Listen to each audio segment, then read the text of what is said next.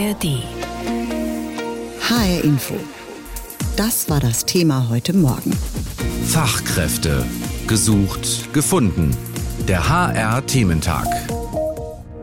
Und der Fachkräftemangel ist wirklich ein Thema, das einen Thementag verdient in allen Hörfunkprogrammen des HR, im Fernsehen und natürlich auch online.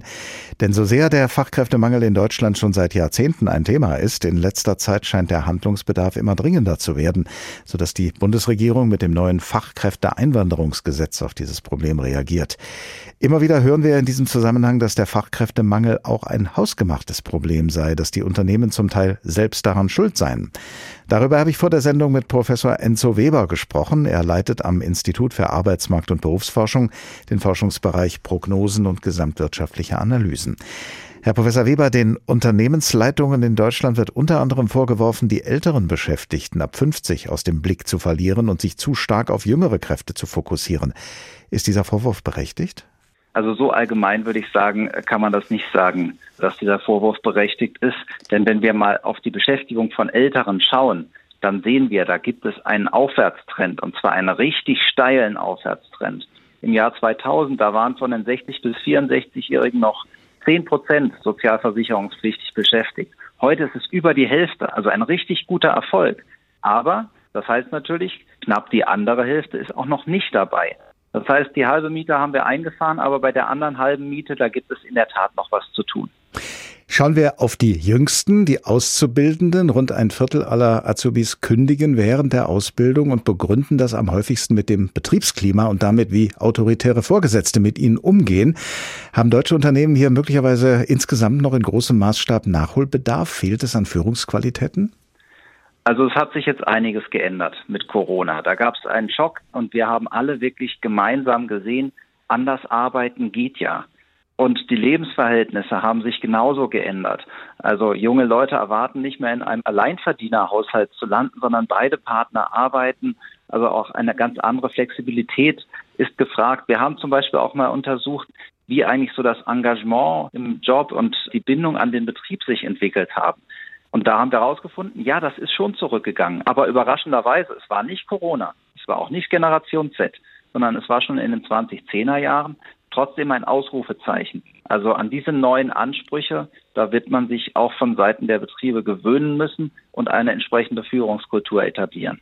Als ein weiterer Grund zum Abbruch der Ausbildung wird das Gehalt genannt. In einigen Ausbildungsberufen gibt es sehr wenig Geld für die Azubis. Müsste sich hier aus Ihrer Sicht etwas Entscheidendes verbessern, um die Ausbildung attraktiver zu machen für die Fachkräfte der Zukunft? Also die Ausbildung ist uns ausgetrocknet, ganz einfach deswegen, weil auch die Kohorten kleiner geworden sind, also immer weniger Schulabgänger. Gleichzeitig haben sich mehr in Richtung des akademischen Bereichs orientiert, was auch seine Berechtigung hat. Also die Akademiker brauchen wir ja auch dringend auf dem Arbeitsmarkt, aber da ist es dann in der Ausbildung häufig eng geworden. Und da brauchen wir wieder die Attraktivität. Dazu gehören verschiedene Maßnahmen gerade in Betrieben oder in Berufen, wo es dann am Anfang sehr wenig Geld gibt oder gar auch gar keins, da gibt es sicherlich noch Nachholbedarf und da wird mit dem stärkeren Wettbewerb auch noch mehr passieren.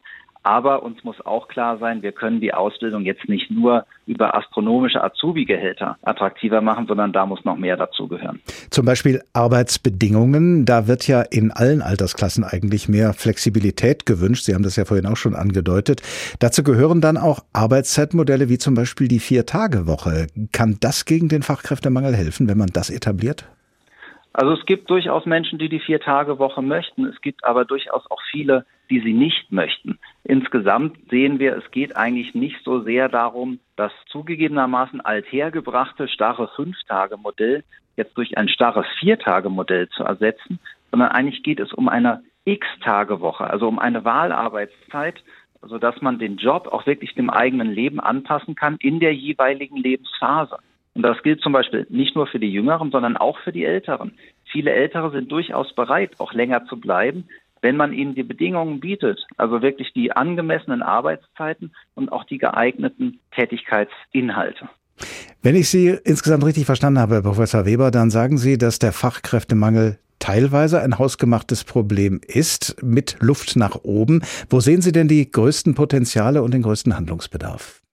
Also wir haben wirklich ein paar ganz große Hebel und die brauchen wir auch, denn bis 2035, da schrumpfen wir um sieben Millionen Arbeitskräfte, einfach nur dadurch, dass die ganz große Generation, die Boomer, in Rente geht und die kleine Generation Z halt nachkommt. Und die großen Hebel, die heißen, wir können noch viel machen bei den Älteren, gerade bei den belastenderen Jobs. Also Professoren gehen selten vorzeitig in Rente, aber bei Dachdeckern sieht das ganz anders aus. Sie schaffen es irgendwann nicht mehr. Also was sollen eigentlich die Tätigkeiten sein, die Ältere dann noch übernehmen? Dazu brauchen wir wirklich eine systematische Idee und müssen die Menschen rechtzeitig mit einer Qualifizierungswelle 50 plus in die Richtung auch entwickeln. Wir haben einen großen Hebel bei der Migration und auch bei der Integration. Viele Menschen, die nach Deutschland gekommen sind, arbeiten unter dem Niveau, das sie eigentlich könnten. Also da können wir sie noch viel besser fördern.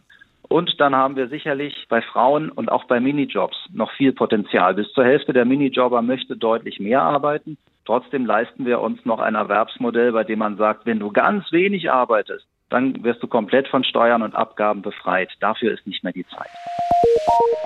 Wenn der Hessische Rundfunk, also wir, dem Fachkräftemangel heute einen Thementag widmet, dann liegt das unter anderem daran, dass auch hier bei uns in Hessen Fachkräfte fehlen, nämlich mittlerweile knapp 100.000 in fast allen Branchen.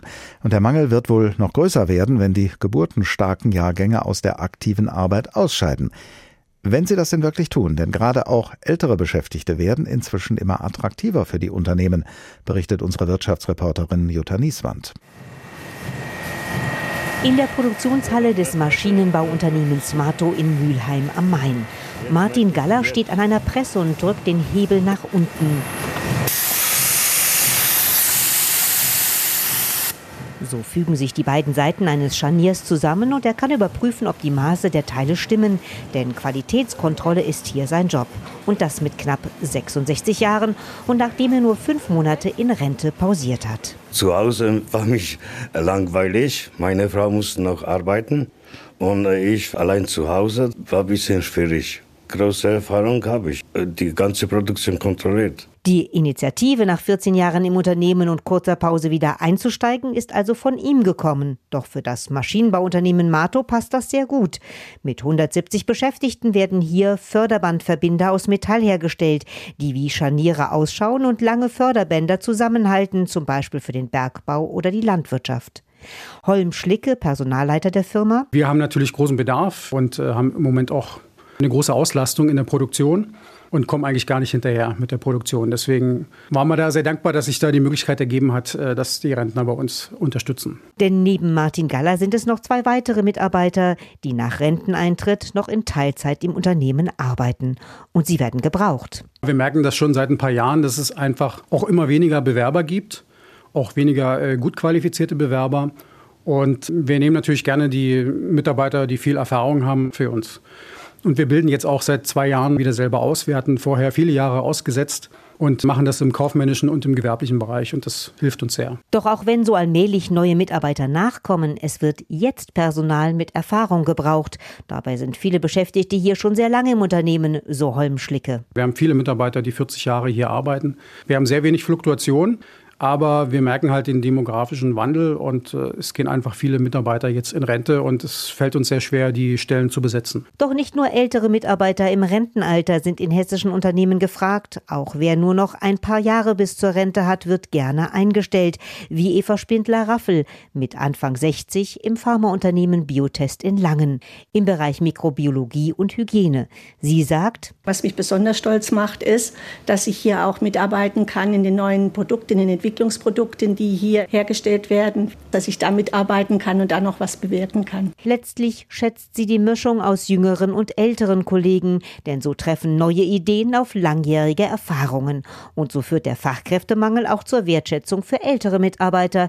Biotest-Personalchefin Christina Erb im pharmazeutischen Umfeld ist gerade die Berufserfahrung besonders wichtig. Man braucht viele Kenntnisse fachlicher Art und jemand, der viel Erfahrung mitbringt, hat hier einen ganz wichtigen Beitrag, den er leisten kann. Inzwischen sind fast 20 Prozent der Mitarbeiter bei Biotest mindestens 55 Jahre alt, sagt sie. In der Firma Mato in Mülheim am Main leistet auch Martin Galler seinen Beitrag, wenn er immer wieder mal eine Wochenschicht übernimmt. Das freut mich, arbeitet mit den Mitarbeitern wie vorher. Wenn irgendwo hat er Probleme, der fragt mich. Das macht mich Spaß. Während er sich also freut, sein Wissen weiterzugeben, bleibt es dem Unternehmen erhalten und sichert so Fachkräfte. HR Info Das Thema. Diesen Podcast finden Sie auch in der ARD Audiothek. Gesucht, gefunden. Tja, wenn es mal so einfach wäre. Schon seit Jahrzehnten werden Fachkräfte gesucht, aber eben nicht gefunden, jedenfalls nicht in ausreichender Zahl. Und dementsprechend widmen wir hier im Hessischen Rundfunk dem Fachkräftemangel heute einen ganzen Thementag in allen Hörfunkprogrammen im Fernsehen und online. Das Problem mit dem Fachkräftemangel besteht aber nicht nur aus Suchen und Finden, sondern genau genommen aus Suchen, Finden und Holen. Und darüber habe ich vor der Sendung mit der Frankfurter Rechtsanwältin Bettina Offer gesprochen. Sie berät in ihrer Kanzlei Unternehmen, die ausländische Fachkräfte nach Deutschland holen wollen.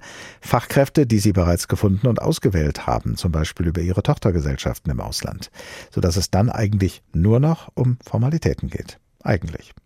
Frau Offer, nehmen wir ein Beispiel. Ein Unternehmen wendet sich an Sie und will zehn Ingenieure, Ingenieurinnen in Deutschland beschäftigen. Die ausgewählten Leute stammen aus Südafrika, China, Frankreich und den USA. Was ist jetzt Ihre Aufgabe als Anwältin des Unternehmens? Also als allererstes muss ich mir natürlich anschauen, wo die Fachkräfte herkommen, was sie in Deutschland tun werden und dann geht es eben darum, die Fachkräfte dabei zu unterstützen, die entsprechenden Aufenthaltstitel zu beantragen. Das heißt, überwiegenden Falle vor Ort in ihren Heimatländern die Visa-Anträge zu stellen und in Deutschland bei der Bundesagentur für Arbeit die entsprechende Vorabzustimmung zu bekommen oder die entsprechende Zustimmung zu bekommen, dass sie auch beschäftigt werden dürfen. Beim derzeitigen Fachkräftemangel hier bei uns wäre es ja sinnvoll, wenn die Formalitäten schnell erledigt werden könnten. Welche Erfahrungen machen Sie denn, was das angeht? Ja, leider keine guten zurzeit. Wir haben das Problem, dass wir in Deutschland eine Migrationsinfrastruktur haben, die einfach der Masse der Anträge, der wir uns im Moment gegenübersehen von ausländischen Personen, die nach Deutschland kommen, nicht mehr gewachsen ist. Das hängt zum einen natürlich an der Flüchtlingsthematik, die ja durch dieselben Behörden abgebildet werden muss wie die Fachkräfte, die eben nach Deutschland kommen, die ausländischen. Aber zum anderen hängt es auch daran, dass auch die Anzahl der ausländischen Fachkräfte, die hierher kommen, natürlich angestiegen ist. Und während der Gesetzgeber in Berlin sich ganz bewusst dafür entschieden hat, die Fachkräfteeinwanderung zu verstärken und da eben neue Gesetze zu schaffen, die es leichter macht, ist die entsprechende Verwaltung nicht in gleichem Maße aufgeforstet worden und ist nicht aufgewachsen. Und da bockt im Moment ganz viel. Welche Folgen hat das? Wie lang kann das dann aus diesen Gründen dauern, bis dann eine bereits ausgewählte und gefundene Fachkraft dann wirklich hier auch arbeiten kann? Ja, das ist ganz unterschiedlich, je nachdem, aus welchen Ländern sie kommen. Also wir haben Länder, da geht beispielsweise die Beantragung eines Visas relativ zügig.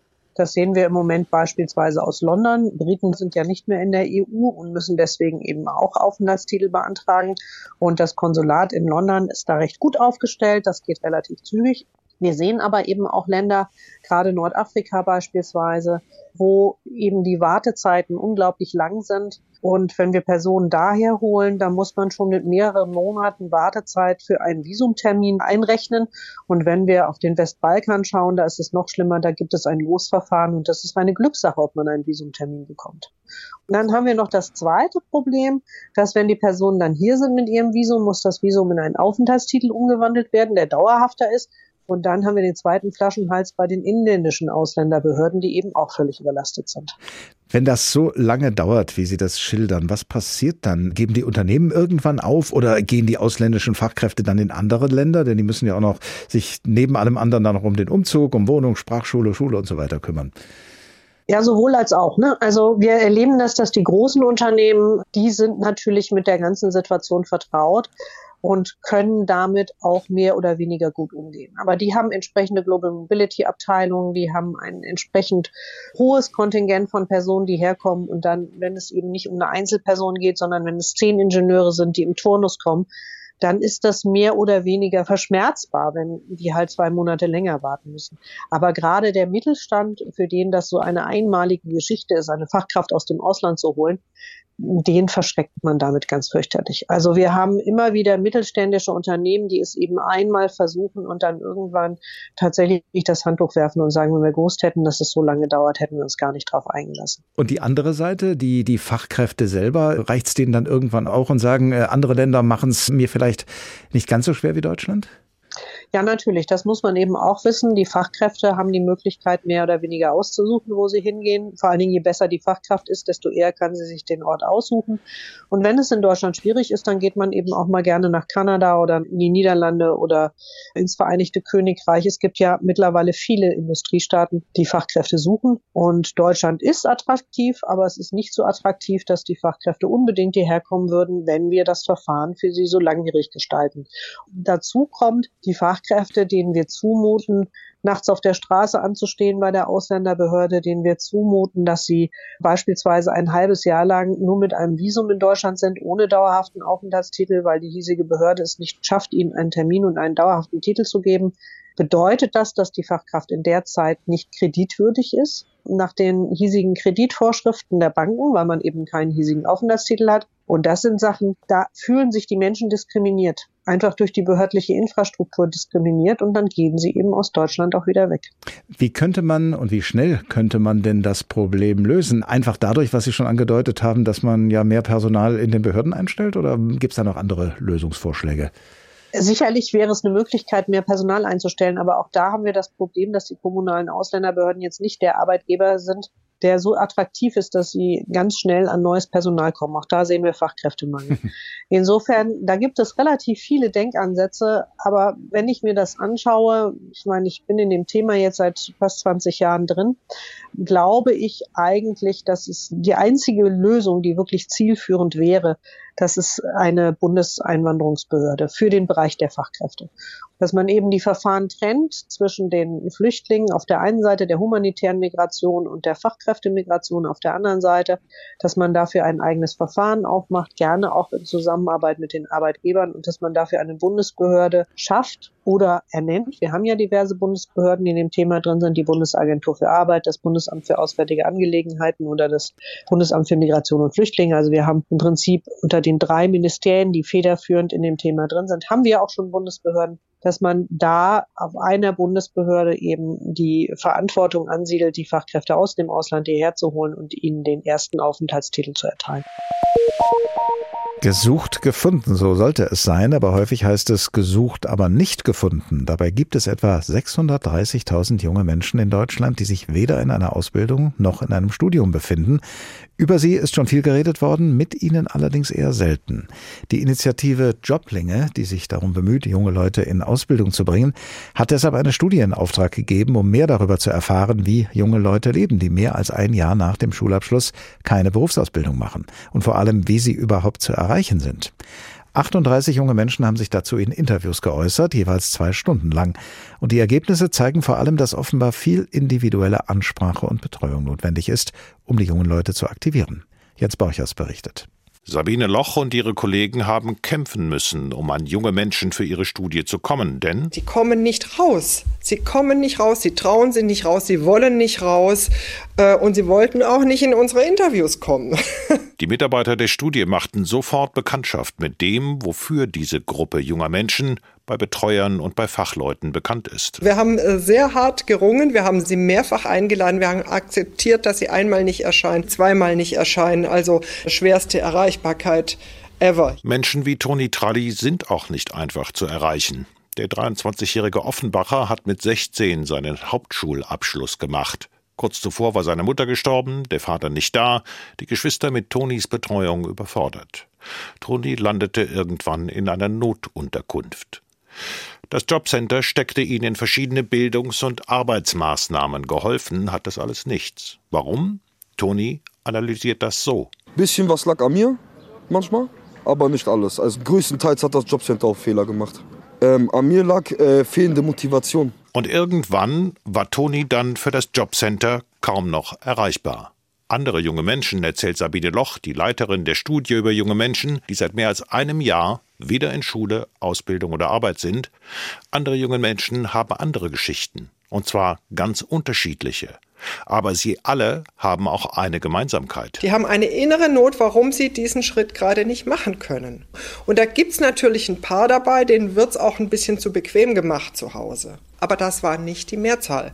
Und viele haben eine große innere Not, sei es, dass ihnen Skills fehlen, dass sie nicht wissen, wohin sie sich wenden sollen, dass sie vielleicht vom Elternhaus auch gar keine Unterstützung erfahren. So ganz unterschiedliche Dinge, die dafür sorgen, dass die da, wo sie stehen, einfach nicht mehr wagen, den nächsten Schritt zu gehen. Und das ist nicht Faulheit. Ja, manche überschätzen sich, haben Sabine Loch und ihre Kollegen in den Interviews gemerkt. Etliche haben wenig Selbstbewusstsein, Angst vor dem Lernen oder geprüft werden. Die Corona-Pandemie schnitt andere fast zwei Jahre lang von der Außenwelt ab. Und wieder andere empfinden die vor ihnen liegende Arbeitswelt als einen Dschungel und meiden es deshalb, eine Entscheidung zu treffen. Was also brauchen diese jungen Menschen? Sabine Loch meint. Zunächst mal muss man sie individuell packen. Man muss sie als Person auch erfassen mit ihren Wünschen und ihren Bedürfnissen, aber auch mit ihren Handicaps. Und darauf fußend kann man eine individuelle Beratung, das ist das, was die im Grunde genommen auch erwarten, dass man sie sieht als Person mit Dingen, die sie können und Dingen, die sie nicht können. Für Ausbildungsbetriebe, für Jobcenter, Arbeitsämter oder Sozialpädagogen bedeutet das, mit diesen zurückgezogenen jungen Menschen muss intensiv gearbeitet werden. Mit manchen mehr, mit manchen weniger. Aber klar ist, einfach so kommen sie nicht auf den Arbeitsmarkt, auf dem Fachkräfte so händeringend gesucht werden. Diesen Podcast finden Sie auch in der ARD Audiothek.